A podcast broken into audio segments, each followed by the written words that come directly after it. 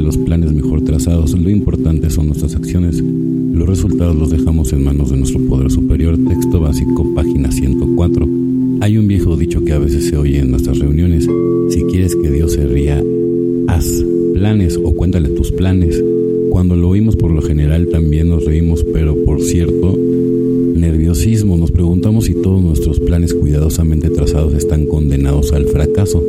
Si tenemos algún proyecto importante, una boda, volver a estudiar o quizás cambiar de profesión, empezamos a preguntarnos si nuestros planes coinciden con los de nuestro poder superior. Somos capaces de preocuparnos tan frenéticamente por esta cuestión que directamente nos negamos a hacer ningún plan. Por lo cierto, es que sencillamente no sabemos si los planes de nuestro poder superior para nuestra vida están escritos o no. La mayoría tenemos opiniones sobre la suerte y el destino, pero creamos o no en estas seguimos teniendo la responsabilidad de vivir y hacer planes para el futuro, aunque nos neguemos a aceptar la responsabilidad de nuestra vida, seguimos haciendo planes, planes para una existencia superficial y aburrida.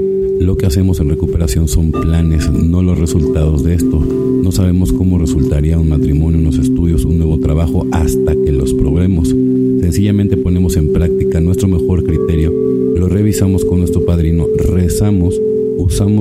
la información que tenemos a la mano y hacemos los planes más razonables que podemos. El resto se lo confiamos a la protección bondadosa de Dios que concebimos sabiendo que hemos actuado responsablemente. Solo por hoy haré planes, pero no pelearé. Los resultados confiaré en la protección bondadosa de mi poder superior, evidentemente Hacia la luz, pero sobre todo querremos la luz del sol. Hay poco que pueda crecer en la oscuridad.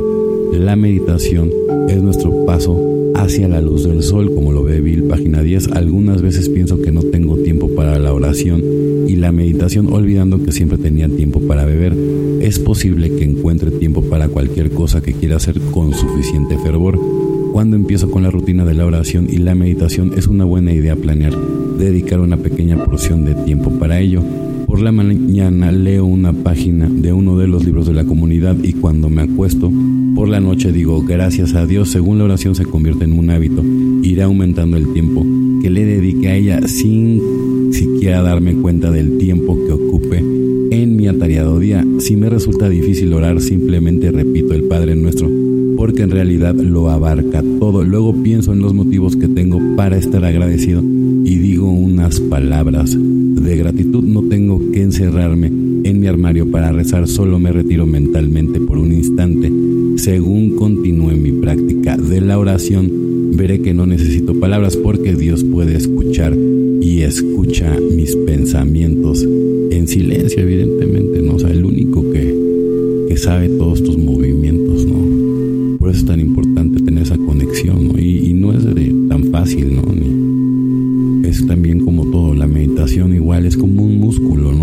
que muchos se desesperan, pero en realidad, o sea, ya cuando, cuando pasas esa barrera, entonces ya empiezas con la conexión y vienen el despertar espiritual y entonces en vez de llamarle poder superior, pues tú corroboras que es Dios, evidentemente, no, no puede ser tan, tan egoísta, ¿no? De, de, de pensar que Dios no existe. Sale y, y, y ya, entonces, muy estoicos, servir a los demás, mucho ejercicio, no hacerle caso a la loca Felices 24 y nos vemos muy, pero muy